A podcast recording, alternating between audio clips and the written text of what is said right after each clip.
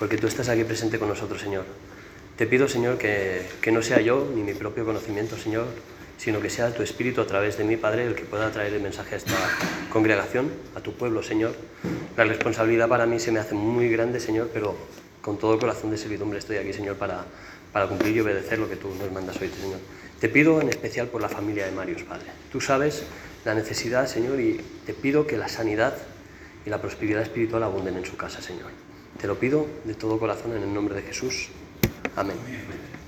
Bueno, sabemos que estamos en la epístola de Marcos, pero antes de seguir, eh, voy a hacer como un pequeño prólogo, es decir, una pequeña introducción y primero pidiendo un poco de perdón porque yo soy un poco a veces duro, sobre todo conmigo mismo, cuando leo la Biblia y veo algunos versículos, entiendo lo que, lo que Dios hace por nosotros y eso me quiebra por dentro, pero luego yo qué hago por él? O sea, ¿cómo, cómo reacciono yo para seguir los caminos de Dios? Como cristiano, la Biblia nos enseña cómo seguir sus caminos, sus veredas, como dicen proverbios es, cuál es la actitud que yo tomo. Entonces, yo soy muy duro conmigo mismo, y hoy intentaré no ser tan duro con vosotros, pero me gusta muchísimo expresar la Biblia con claridad y sin tabúes, porque la Biblia está escrita para todos entera, y creo que no hay que esconder nada. Eh, en la vida cristiana tenemos dos opciones, avanzar o estancarnos. Fijaos en un río de agua un río de agua, agua que fluye, que baja, y este agua, pues, puede ser, depende de si nos vamos a los Pirineos, pues es bonita, transparente, cristalina, si nos vamos aquí al Ebro, pues, bueno. Vamos a hablar de las aguas de los Pirineos, que son más bonitas, pero luego existe otro tipo de agua. A veces se, aparta un trozo de agua del río o se filtra por la tierra o lo que sea y se crea un estanque de agua. Agua que no fluye, que está ahí quieta. Con el tiempo que pasa, se pudre genera virus, bacterias, gérmenes, pudredumbre, malos olores. Creo que ya sabéis un poco por dónde voy, ¿no? Que si no, luego me pierdo. Lo voy a comparar con la vida espiritual. Tenemos que renovarnos todos los días. Dios renueva su misericordia diariamente. Cada día hace nacer el sol de nuevo para todos los que estamos en la tierra, buenos y malos, pero nosotros también. Pero fijaos que un río de agua no se renueva cada día, lo hace continuamente. Es un fluir sin parar. Y llega al mar, se evapora, vuelve a las montañas y vuelve a salir. Es un continuo renovamiento. Nosotros como cristianos debemos hacer igual. Continuamente, con el amor de Dios, debemos renovarnos. Continuamente, con la palabra de Dios, el conocimiento que Él nos da a través de su palabra, renovarnos la Biblia es una receta del éxito para nuestras vidas. Es una receta para la prosperidad de nuestras vidas. No hablo de prosperidad económica. Muchas gracias, Mario, por lo que has dicho antes. No hablo de prosperidad económica. La prosperidad económica es para los fanáticos. Para los que amamos a Dios de corazón sabemos que la prosperidad de la que habla es espiritual. Es un crecimiento espiritual. Es algo que nos lleva a ser mejores personas, no con nosotros mismos, sino mostrando el amor de Dios hacia los demás. Porque el amor de Dios es tan grande que cuando nos lo da no lo podemos mantener, tenemos que darlo. Pero si somos cristianos estancados al tiempo, se van notando esos gérmenes de crítica, esas bacterias de, uy, este no me cae muy bien, esos resultados de falta de amor hacia los demás, donde se muestra que realmente uno no busca el estar con Dios, sino lo llamaría un gandul espiritual. ¿Dónde está esto? No seamos vagos espirituales. Ahora que hay gente que se, le, que se le resguarda en lo que Cristo dijo en la cruz. Consumado es. ya está todo hecho. Ya lo tengo todo ganado. Ya tengo el cielo ganado. Ahora ya me siento y no hago nada. Estoy hablando bajo. Si, si no me escucháis, decídmelo, ¿eh? que me he apuntado lo de ir despacio, pero lo de hablar alto todavía no. Y los del Zoom, si alguno no oye, también que diga algo. Pero no es así. No tenemos que sentarnos pensando que ya está todo hecho. Cristo sí, Él lo hizo todo, Él ya lo hizo, lo dio todo por nosotros. Pero hasta que los levitas no pisaron el borde de las aguas del Jordán, el Jordán no se paró y las otras aguas fueron y pudieron pasar sobre el seco. Nosotros como cristianos tenemos que avanzar, dar el paso con fe, sabiendo que Dios está con nosotros. Cristo cuando vino, vino con excelencia. Nos enseñó cómo vivir una vida como un cristiano. ¿A quién tenemos nosotros como ejemplo? A Jim, que él es perfecto.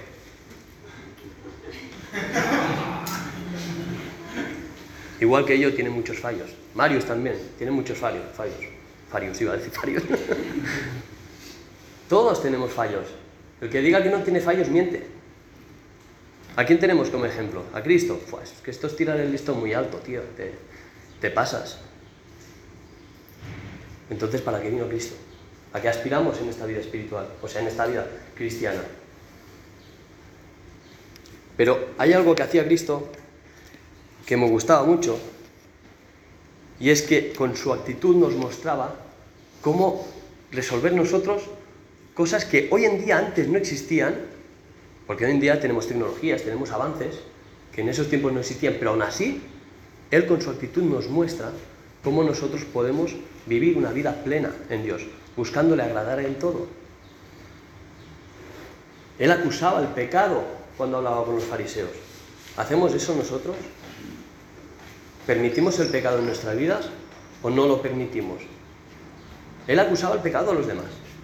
Le decía, vuestros corazones, o hacéis mal en esto, habláis muy bien, pero vuestras acciones... Él no acusaba directamente a la persona, acusaba el pecado. Porque Dios ama a la persona, pero aborrece el pecado.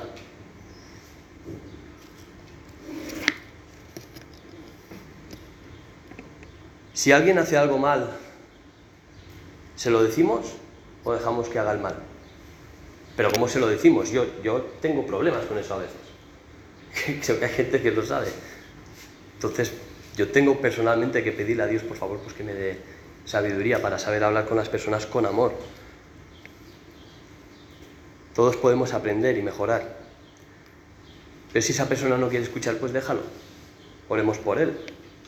Señor Padre, te pido que mandes el Espíritu Santo y le des convicción de pecado. Es bíblico y suena bonito, ¿verdad? Hipócrita. Sí, he dicho hipócrita. ¿Por qué digo eso? Porque esa no es la solución. Porque no estoy viendo el pecado que yo tengo también, ¿o qué? ¿Cómo puedo decir, Señor, convéncele de pecado cuando no le estoy pidiendo por mi pecado? Pero tenemos la Biblia para renovarnos continuamente con la palabra de Dios, aprendiendo cuál es la solución en cada uno de los momentos evitando que el paralelismo que el diablo utiliza por medio de la palabra, que la conoce mejor que nosotros, nos engañe y nos lleve por caminos de error. Dijo Jesús, yo, o sea, perdón, eh, creo que lo tengo apuntado. En Juan 8:32,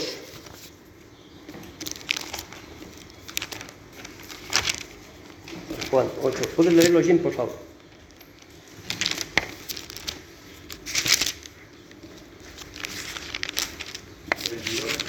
Juan 8:32.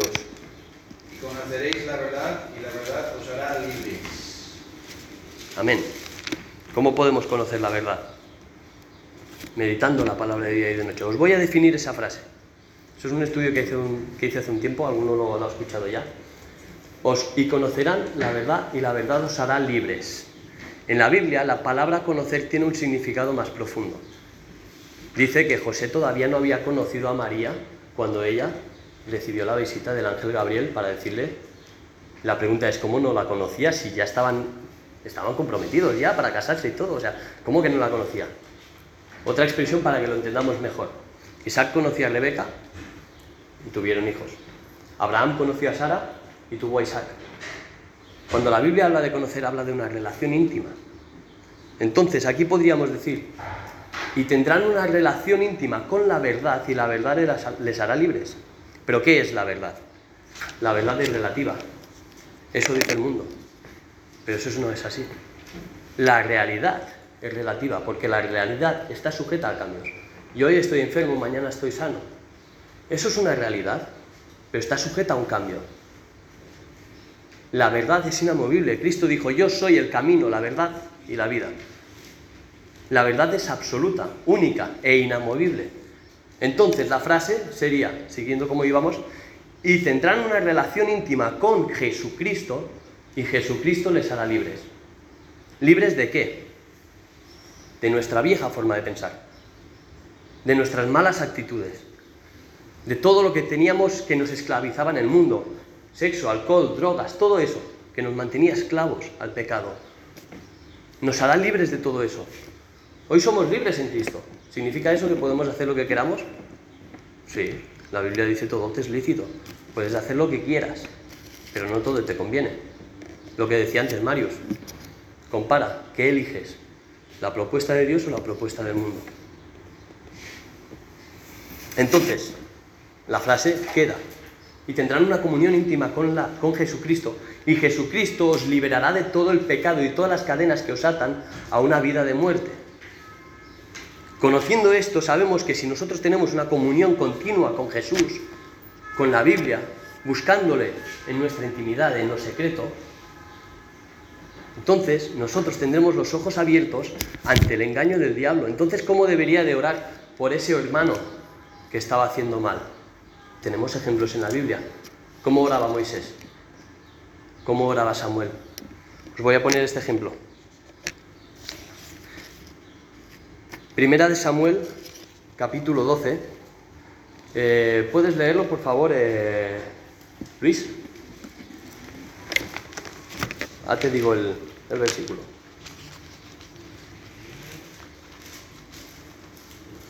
Primera de Samuel, capítulo 12. Primera de Samuel 12.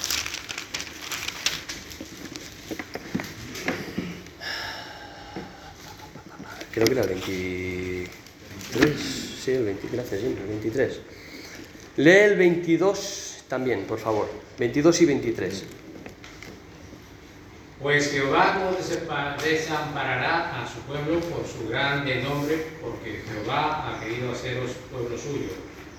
Así que lejos sea de mí que peque yo contra Jehová, cesando de rogar por vosotros, antes os instruiré en el camino bueno y recto. Muchas gracias. Resumiendo un poco, resulta que aquí el pueblo de Israel estaba despreciando la presencia de Dios, o a Dios como rey, pidiendo otro rey. Un rey físico, pero una persona.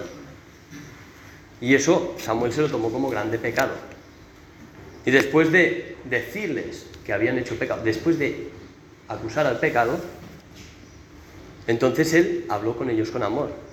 No temáis, Jehová no os desamparará, os ha hecho pueblo suyo.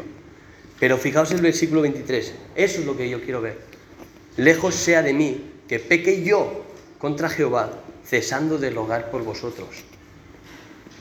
Moisés no fue el que construyó un becerro de oro, sin embargo él oró por los pecados de su pueblo a Dios. Samuel no fue el que despreció a Dios pidiendo otro rey, pero fue él el que se sentía con la necesidad de orar por ellos. Cristo no fue el que cometió vuestros pecados, sin embargo él pagó por ellos en la cruz. ¿Y qué decía? Perdónalos porque no saben lo que hacen. Cuando oremos por un hermano, oremos como si ese pecado fuese nuestro. Suena un poco bruto, yo no tengo nada que ver con los pecados que hace este hombre. Pero somos un solo cuerpo en Cristo. ¿De verdad lo creemos? Somos un solo cuerpo, entonces los pecados de los demás es como si fueran míos propios y en eso es el amor que mostramos que viene de Dios, porque es lo que Él hizo primero por nosotros. Nos amó de tal manera que murió por nuestros pecados sin tener culpa ninguna. Gracias a la palabra de Dios que tenemos hoy aquí escrita, podemos aprender a caminar de forma que nos renovemos continuamente.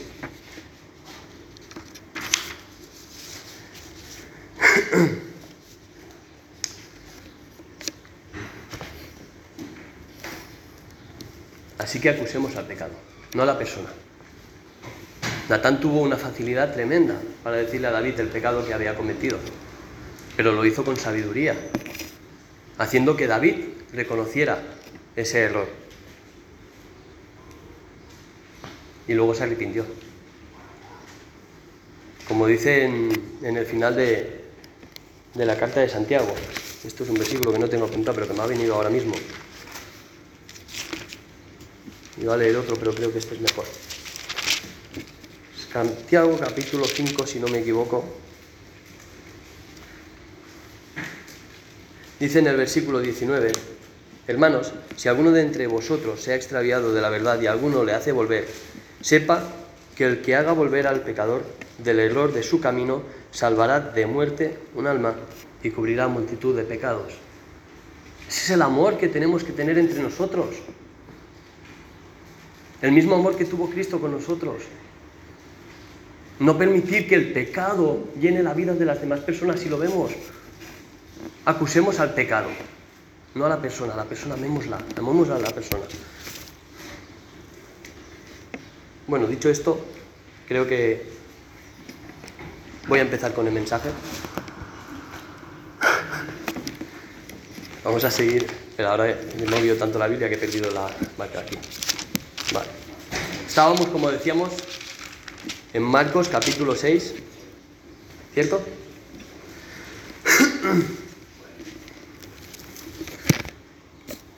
A seguir la lectura de los versículos 45 en adelante hasta el 56. Vamos a ir por partes, ¿vale? Empezaremos leyendo desde el 45 hasta el 52.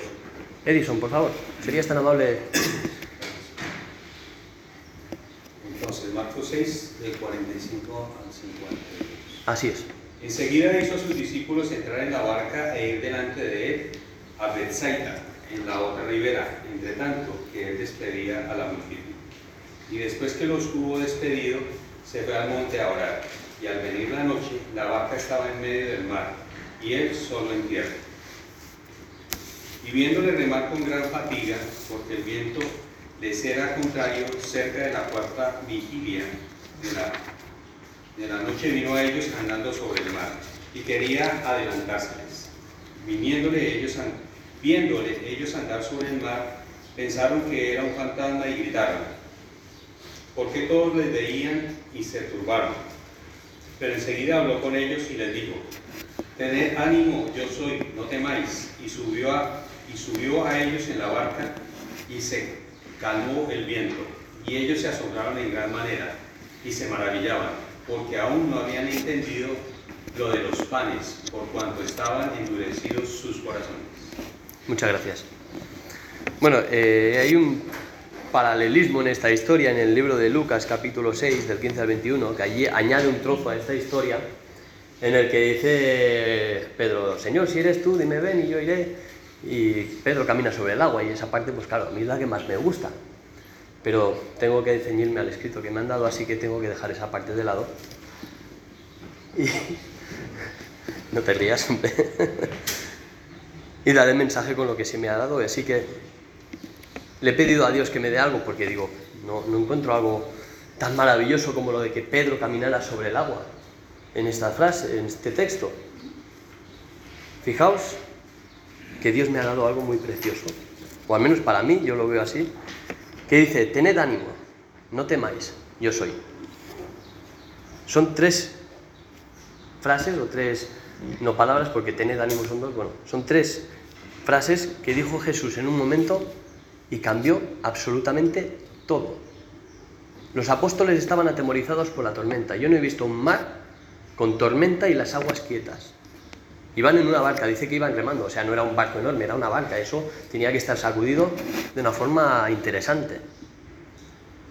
Pero Cristo dijo, tened ánimo, da igual cómo te sacuda las aguas de esta vida. Tened ánimo. Son palabras de Cristo para nuestras vidas. Agarrémonos a ellas. Dice, no temáis, da igual lo que pase, aunque se vuelque la barca, no temáis. Pero a lo mejor de todas les dice, yo soy. No se identifica, soy Jesús, soy Yahvé, soy Jehová, no. Y si os dais cuenta, Él no lo hizo ni desde un principio, cuando se presentó en una zarza con Moisés. Yo soy el que soy, el gran yo soy. Dios no se puso el nombre a sí mismo, sino para que lo llamáramos. Pero el yo soy, si lo analizamos, es el verbo ser. Es la esencia del ser, de la existencia en su plenitud. Una plenitud que lo llena todo. Mira, ahora me ha venido el versículo ese de Pablo de, que dice de aquel que todo lo llena en todo. Estamos conectados ahí. Bueno, él lo hace mejor porque tiene más experiencia, pero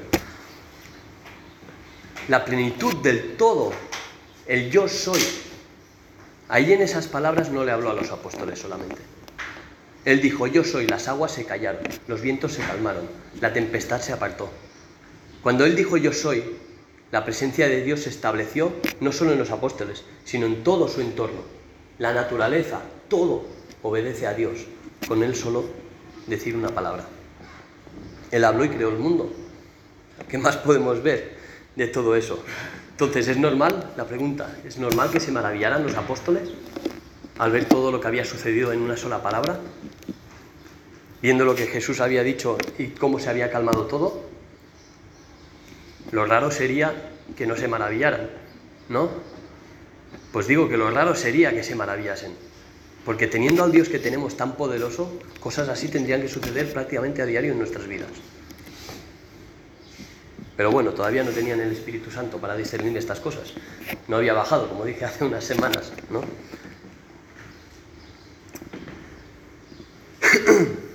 A ver, que me he perdido aquí. Pues se maravillaron por eso, porque todavía no habían entendido. Se les presentó y dijo, yo soy, y aún no entendían. Ah, sí, es Jesús. Tío, ¿acabas de ver lo que ha pasado aquí alrededor? Pues no solo con eso. La segunda parte que está ligada a la primera, vamos a ir un poco más allá, a profundizar un poco más en la historia. Vamos, Marcelo, ¿puedes leer por favor la segunda parte? Desde el versículo 53 hasta el 56.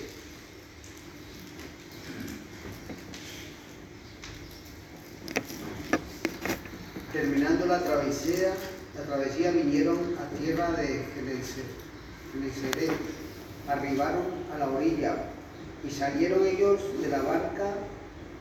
Enseguida la gente le conoció y recorriendo toda la tierra de alrededor comenzaron a traer de todas partes enfermos en lechos, a donde oían que estaba y donde quiera que entraba en aldeas, ciudades o campos, ponían en las calles a los que estaban enfermos y le rogaban que le dejase tocar, que le dejase tocar siquiera el borde de su manto, y todos los que le tocaban quedaban sanos. Muchas gracias. Aquí hay mucha carnaza.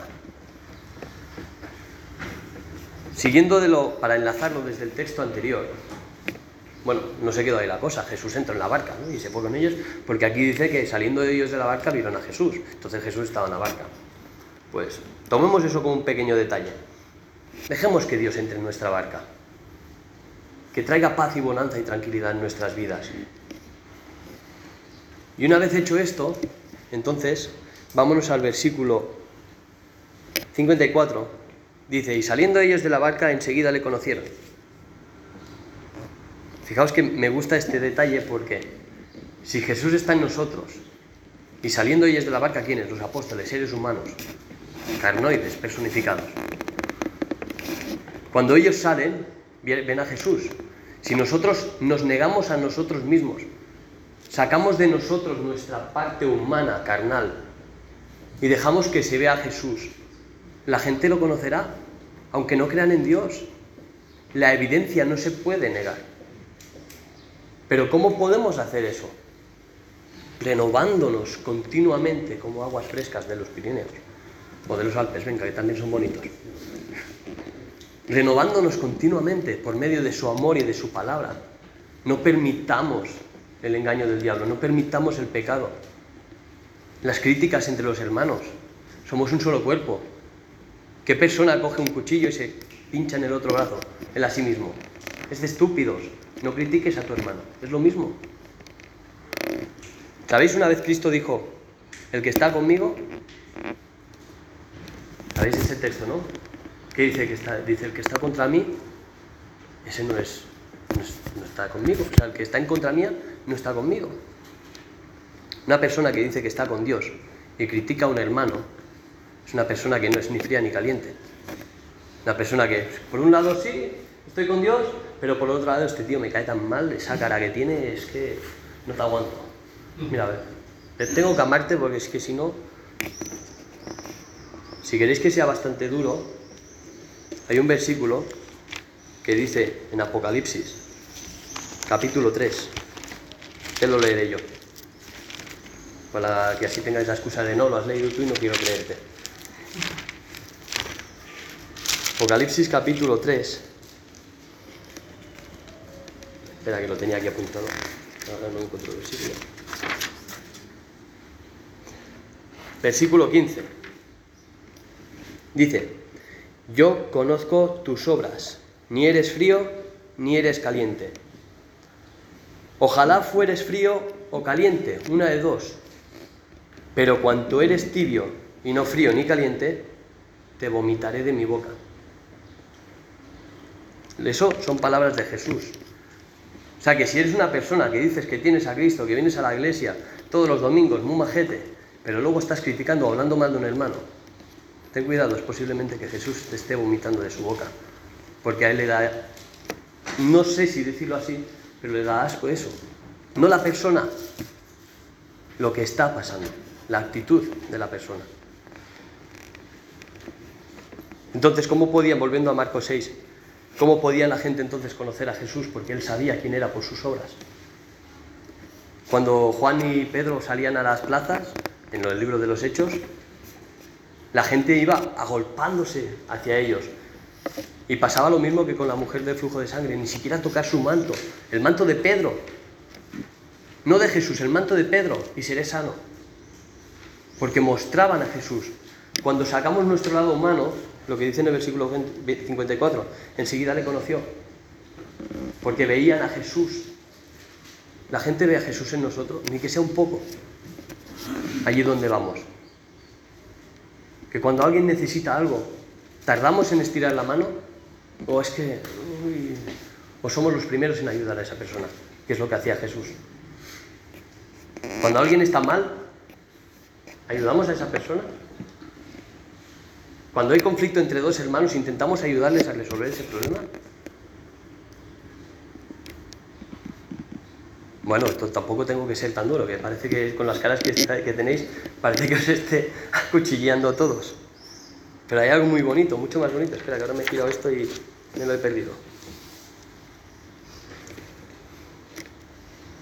¿Sabéis cómo empezaron a llamar a Pedro, a Juan, a todos los apóstoles cuando en el libro de los Hechos? ¿Alguien sabe cómo les empezaron a llamar? Os voy a dar una pista, por causa de seguir a Cristo. ¿Perdón? Cristianos. Muy bien, perdón. ¿Eso que era un insulto o era una forma de definirlos? Bueno, estos cristianos es que siguen a ese loco.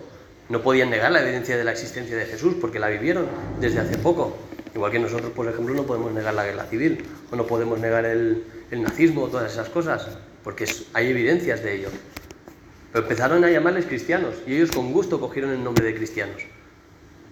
Pero ¿sabéis cómo nos llama Dios en la Biblia? Eso también es una pregunta que podéis responder si queréis.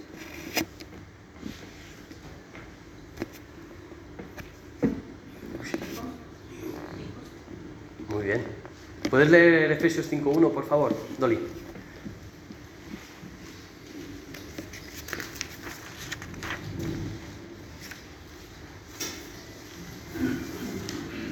Ser pues imitadores de Dios como hijos amados. Como hijos amados. Espérate, que había otro por ahí, no lo encuentro. Versículo 54. Efesios 5.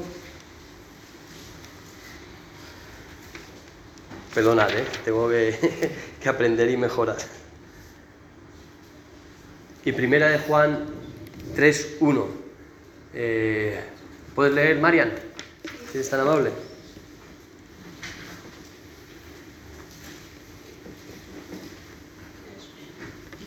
Mirad cuál amor nos ha dado el Padre para que seamos llamados hijos de Dios. Por esto el mundo no nos conoce, porque no le conoció a Él.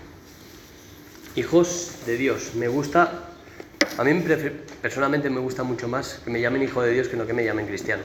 Cristianos hay muchas denominaciones hoy en día, pero un hijo de Dios es aquel que tiene rasgos de su padre, es aquel que se le parece a su padre o a su madre, ¿no? Tenemos rasgos de Dios en nuestras vidas.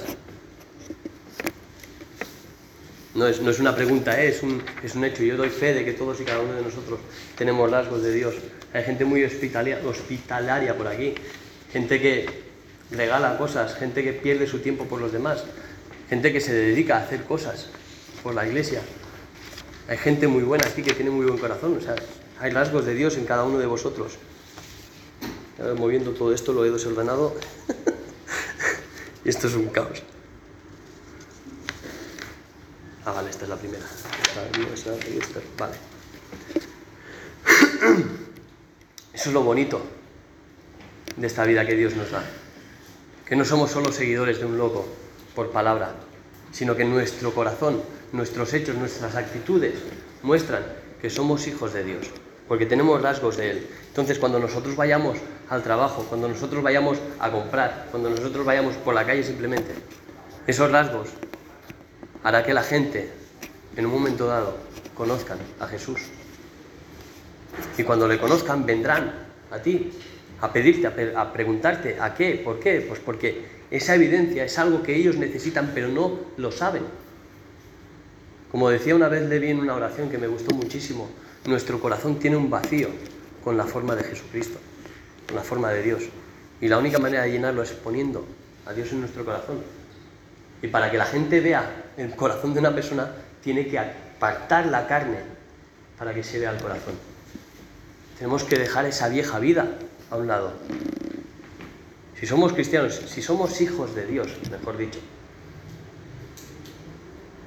ese amor entre nosotros tiene que ser lo primero. ¿Qué es lo que decía Jesús? En eso me conocerán. O sea, en eso conocerán que sois mis discípulos, en que os amáis los unos a los otros. Él nos mostró primero cómo. Él lo dio todo por nosotros. Él nos enseñó cómo amar a los demás, cómo actuar con los demás. Él nos enseñó a no tirar ninguna piedra, porque todos tenemos culpa. Todos tenemos pecados que hemos cometido. Él nos enseñó cómo amar desinteresadamente a los demás. Aprendamos de Él, porque eso es lo más bonito. Y es la mejor forma de vida.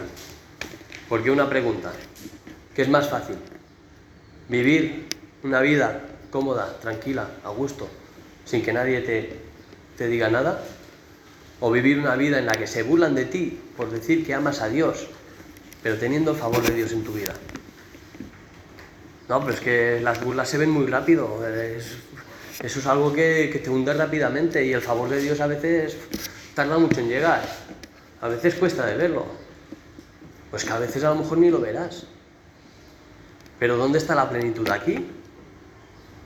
También está ahí arriba. Hay mucha gente que ha muerto por causa de Dios. Y no han visto aquí ese gran gozo que muchos predican, como decía antes Marius. Pero estando allí tienen una corona que no imaginamos el tamaño que debe ser. Y esa es la vida que realmente cuenta, porque aquí son dos días.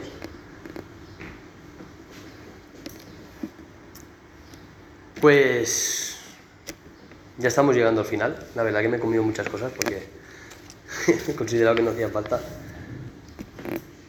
Pero hablando de, de este amor, seamos conscientes de dos cosas.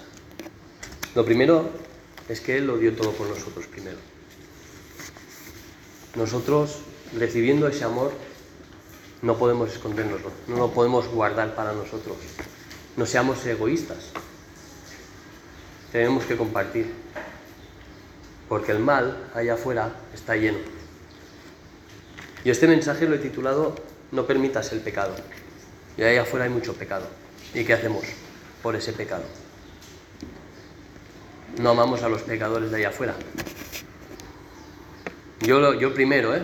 Yo hablo primero. Yo intento hablar con gente, intento mostrar a gente el, amor de Dios a veces y, a veces me cuesta un poco más que otras, porque el lado de la carne también pues sale un poco flor de piel según las, las situaciones. Pero intento renovarme continuamente. Y si me equivoco pido perdón y me sigo tirando hacia adelante.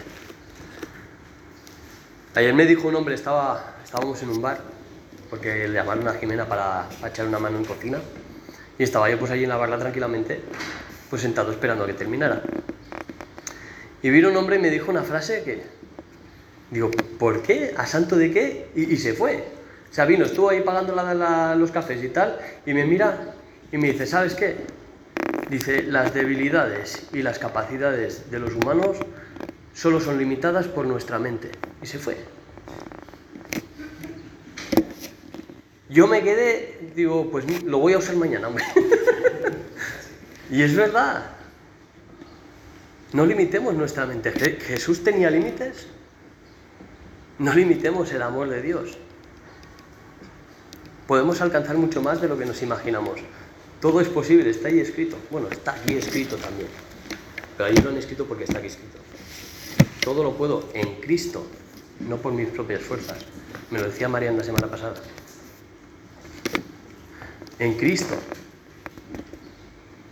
Porque sin Él nada somos. Y por medio de Él todo lo podemos. Pero siempre para su gloria, no para la nuestra. Porque nosotros aquí no somos más que meras herramientas en sus manos, si estamos dispuestos a ser herramientas suyas.